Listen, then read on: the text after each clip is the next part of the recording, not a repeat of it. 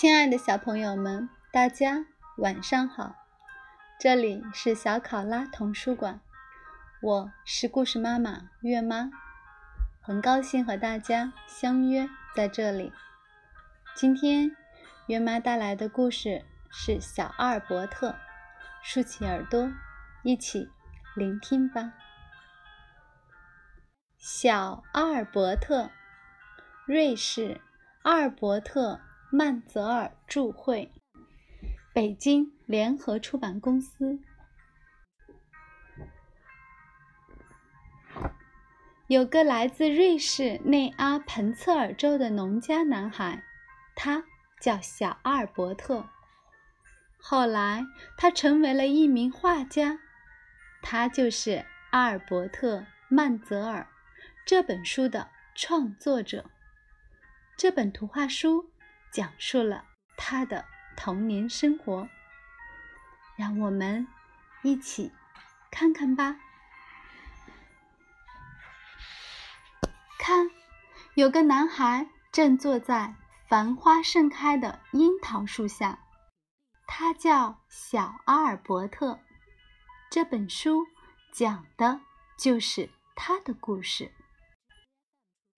小阿尔伯特试着。吹响黑管，用手指摸索着每个音键。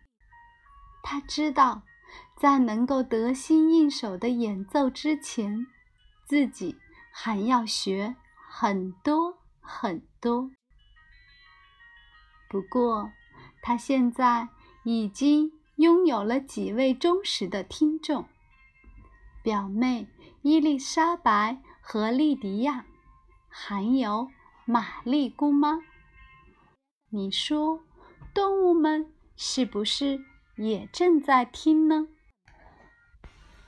那座房子是小阿尔伯特的家，站在牛棚门口的是他妈妈。他喊道：“小阿尔贝特，小阿尔贝特，回家了，快来牛棚帮帮爸爸。”妈妈为什么要叫他小阿尔贝特呢？他明明是叫小阿尔伯特呀。那是因为小阿尔伯特和他的家人住在瑞士的内阿彭策尔州，那里的人们省略掉许多 r 音。牛棚里暖烘烘的，爸爸正在喂猪。小阿尔伯特负责挤牛奶，他先给安娜挤，安娜是他最喜欢的母牛。然后，爸爸把牛奶扛到旁边的屋子里，那儿有一台奶油分离机，可以把牛奶中的稀奶油分离出来。剩下的脱脂奶被爸爸拎走喂给猪喝。而味道最香的是重奶油，由邻居苏特运到赫斯伯格车站。每天他都能这样把满满两大桶送到圣加仑去。爸爸在水槽旁边清洗空桶，小阿尔伯特打扫院子。看，他哥哥弗兰茨赶着爸爸的马车来了。他给农夫们运来了阿彭策尔磨坊的饲料粉。弗兰茨可得小心赶车，因为一队身穿盛装的人正朝他走来。他们要把牛羊赶到高山牧场上去。这些赶着牛羊的农夫和牧民穿着漂亮的阿彭策尔传统服装。牛儿们身上的毛被刷得干干净净，脖子上挂着色彩缤纷的皮环，上面的铃铛叮叮咚咚的响个不停。小阿尔伯特迈着大步从苏特太太身边跑过，他早上只顾着帮爸爸干活，忘了今天开学。从临近赫斯伯格的家里到位于阿彭策尔的学校，需要走整整半个小时。小阿尔伯特每天要将这条长长的路走上两个来回。小阿尔伯特走进教室时，上课铃已经响了。今天大家要来说说自己。将来想做什么职业？小阿尔伯特可不用想太久。画家，他真想大喊出来，但他连小声嘟囔都不敢，因为怕同学们笑他。画家，这哪是什么职业呀？于是，小阿尔伯特说了声。糕点师傅，他这么说，是想到了刚才路过的斐斯勒咖啡蛋糕店。那家店的姜饼上面浇了层糖霜，画着花花绿绿的图案，常常让他看得惊叹不已。周日到了，没有什么新奇的。小阿尔伯特去找玛丽姑妈和安东姑父。玛利亚和小阿尔伯特用鞋盒做了一列火车。洋娃娃和小木牛是乘客。小木牛是用削好的树枝扎成的，它是许多阿彭策尔孩子童年时的玩具。好啦，马上就有咖啡喝了。放假了，干草收割好了，牛儿们在高山牧场上吃草。现在，爸爸没什么活儿，要小阿尔伯特帮忙了。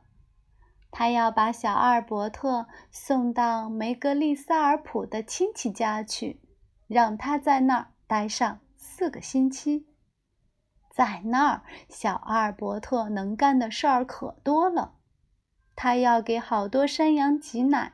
要搅桶里的黄油，有时还要去山上的小屋里帮姑妈干活。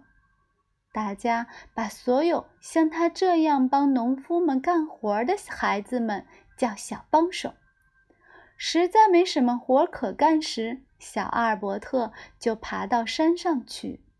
他把洁白如雪的雪绒花和红艳艳的杜鹃花采下来。到了周日，就把这些花束卖给来山间远足的人们。今天天阴沉沉的，小阿尔伯特想家了。小阿尔伯特回家了，邻居家的梨子熟了，要是少了一个、两个、三个。科勒先生肯定不会发现。今天阿尔伯特要壮起胆子来试一试，毕竟他已经长大了吗？不再是小阿尔伯特了。阿尔伯特爬到篱笆上去，先摘一个送给莉迪亚，再摘一个送给伊丽莎白，然后伸手去摘第三个。不好。科勒先生带着狗过来了，阿尔伯特吓得从篱笆上摔了下来，跑都跑不动了。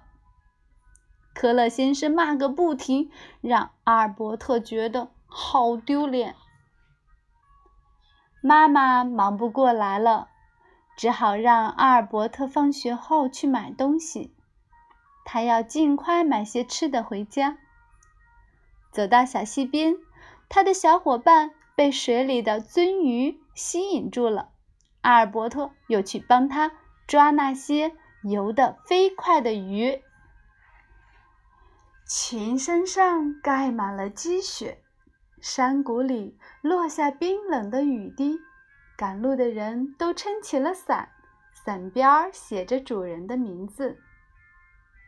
今天，爸爸要把牛从家里赶到山上的牛棚里去。他很高兴，因为阿尔伯特放学了，能帮他赶牛。牛儿们大约要在山上的那片草地待两个月，储备的干草足够它们吃很久。整天都在下雪，每天早上，阿尔伯特的爸爸都要踏着厚厚的雪赶到山上的草地那儿去。他要喂牛、挤奶，还得牵着他们去泉边喝水。晚上回家时，早上踩出来的脚印已经被雪花覆盖，他必须重新踩出一条路来。到了十二月六日，山村里的人会把一匹特别温驯的马拴到一架十分漂亮的雪橇上。圣诞老人和他的助手灰儿驾着雪橇去孩子们的家里。他们什么时候会停在阿尔伯特家门口呢？他们会给孩子们送来什么礼物呢？明天就是圣诞节了。阿尔伯特偷偷朝房间里面看，爸爸正在搭圣诞塔，他要用上克劳斯姜饼和茴香饼。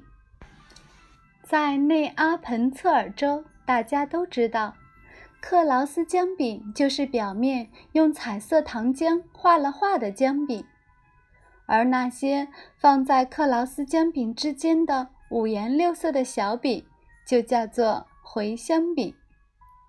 早在十一月，大人们就把克劳斯姜饼送给孩子们当礼物了。直到今天，它们还摆放在商店的橱窗里，每个人都能看到。第二天早上起来，爸爸会绕着房子走，焚烧乳香和在。宗之主日时从教堂里带回的冬青，以此祈求家人和房屋得到庇佑。晚上做完了牛棚里的活之后，一家人会在一片安宁祥和的气氛中庆祝圣诞。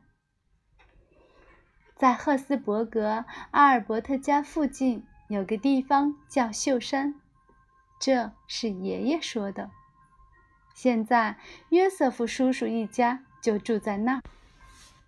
冬天的时候，阿尔伯特非常喜欢去亲戚家串门儿。孩子们坐着雪橇顺着山坡滑下来，又把同伴们拉上去，再嗖的一下从山上滑下来。下雨了，阿尔伯特有时间做自己最喜欢的事了——画画。弟弟阿尔弗雷德在旁边看着，他也梦想着能画出这么美的画。妈妈坐在绣花奔子旁边，绣着一个由阿尔伯特设计的图案。妈妈想让女儿小玛丽看看该怎么绣花，但小玛丽更喜欢编织，因为现在她做编织的手艺比妈妈还好呢。周日下午，阿尔伯特在村子里跟小伙伴们玩。有远足的人骑着自行车从村里穿过，孩子们在一旁看着。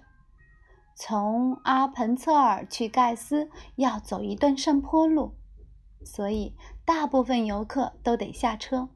孩子们就等着这个呢。需要帮您把自行车推到山上去吗？他们问道。许多游客都会欣然接受，并高高兴兴地递上一毛钱。孩子们一遍遍地跑回山脚下，推一辆自行车上山，再跑回来，再推。裤袋里哔哔作响的硬币越来越多，小费到手了。阿尔伯特的学校生活结束了，今天他最后一次去见老师。在阿彭策尔教师委员会工作的家不浅会修饰，很快阿尔伯特就要跟家人、朋友、秀山和村子说再见了。阿尔伯特要去很远很远的汝拉山区，在一家糕点房里。当门童。他可没忘记自己将来想做什么。后来，阿尔伯特当上真正的糕点师傅，可以在姜饼和茴香饼上画画了。这时，他那更远大的理想又冒了出来。他成为了一名画家，在这本书里画出了自己的故事。亲爱的小朋友们，今天的故事就到这里结束了。可以告诉月妈，你们长大后的职业是什么吗？好了，月妈要跟大家说晚安了。让我们下次再见，祝好梦。